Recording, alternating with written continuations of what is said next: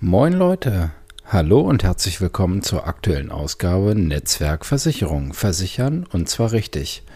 Heute gibt es mal eine Folge rund um das Thema Rentenversicherung im Vergleich zu Fondssparplänen. Wenn du dich für Sparen interessierst, ist das hier deine Folge. Mehr gibt's nach dem Intro. Ich persönlich finde es immer großartig, wenn jemand auf mich zukommt und mich nach meiner Meinung fragt, könnte ich sagen. Nun kommt das bei mir jobbedingt relativ häufig vor. Aber vor allem, was mir immer wichtig ist, ist das Thema Vorsorge und das Thema Sparen.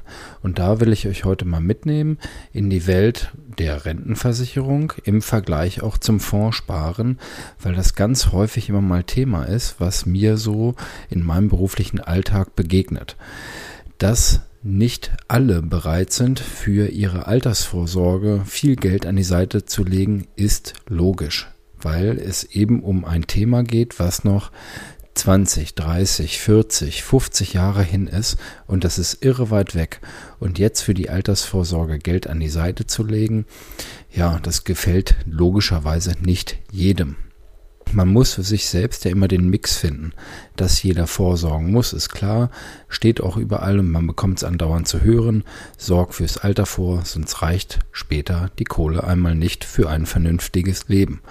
Ein Kollege von mir hat dazu immer ein Bild gezeichnet. Du siehst eine alte Frau oder einen alten Mann am Fenster sitzen und rausschauen. Und da denkst du erstmal, ja, okay, das klingt ganz gut. Draußen tobt das Leben, jemand schaut aus dem Fenster. Dann gibt es aber einen Perspektivwechsel und du sagst so, und dann gehen ein paar ältere Damen und Herren zum Kaffeetrinken eben an diesem Haus vorbei und schauen rein. Der, der drin sitzt und rausschaut, hat nämlich eben nicht die Kohle mitzukommen. Und dann ist die Frage, zu welcher Gruppe möchtest du gehören? Das mit Bildern zu hinterlegen, finde ich immer mal ganz wichtig, um einfach mal bewusst zu machen, okay, wie sieht's denn später vielleicht mal aus? Zu welcher Gruppe will ich gehören? Und fest steht, ich muss heute halt auf was verzichten, um später mehr zu haben. Die Wege dahin sind vielfältig. Ich will euch heute mal mitnehmen, Vergleich Rentenversicherung zum Fondssparplan. Die Rentenversicherung im privaten Sektor, beispielsweise dann bei der Allianz, sichert das sogenannte Langlebigkeitsrisiko ab. Eine Rentenversicherung zahlt dir so lange Geld, wie du alt wirst. Also es ist immer Geld da. Es wird nie leer und es ist egal, wie alt du wirst. Die Kohle wird lebenslang gezahlt. Unterschied bei einem Fondssparplan, wenn ich ihn nicht über eine Rentenversicherung mache, dann sammle ich über die Jahre Kapital an und sage dann irgendwann so, jetzt ist genug mit Einzahlen, jetzt will ich was ausgezahlt haben. Ja, wenn dann die Kohle weg ist, ist sie halt weg. Der Staat fördert die Rentenversicherung, deshalb habe ich einen Steuervorteil. Die Rentenversicherung wird nur mit dem Ertragsanteil besteuert. Bedeutet aktuell, das sind also festgelegte Werte, wenn ich eine Rente mit 67 in Anspruch nehme, muss ich nur 17 Prozent besteuern.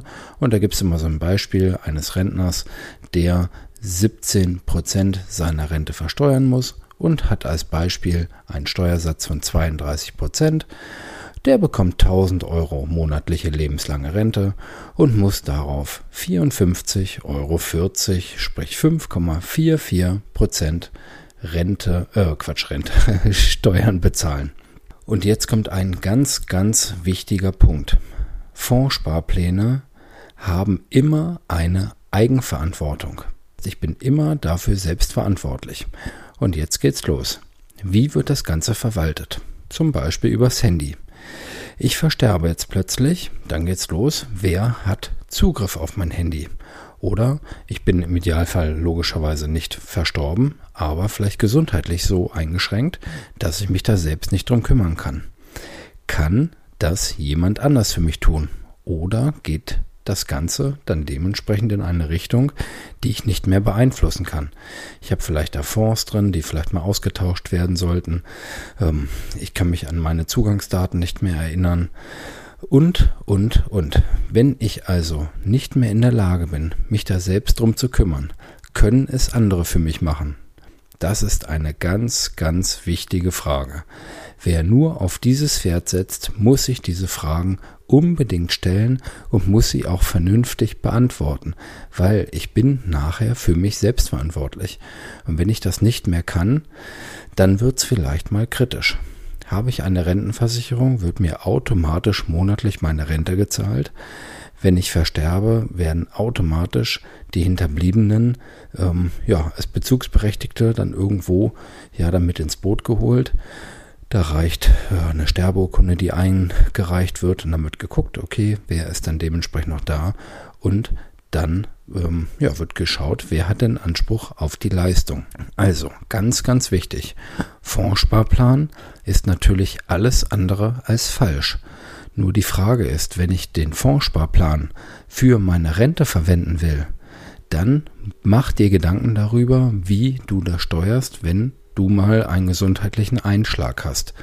Empfehlung daher von mir, setz nicht alles auf ein Pferd.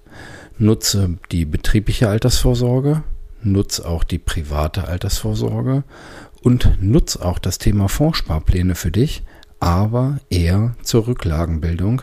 Das heißt, Kollege von mir, beste Grüße an Frank an der Stelle, sagt immer, das ist für, wenn mal was ist. Ohne feste Laufzeit im Idealfall und ohne, dass das einen direkten Rentenbezug hat. Ja, das war mir einfach mal wichtig, das loszuwerden und ja, das gilt eigentlich für alle Geldanlagen.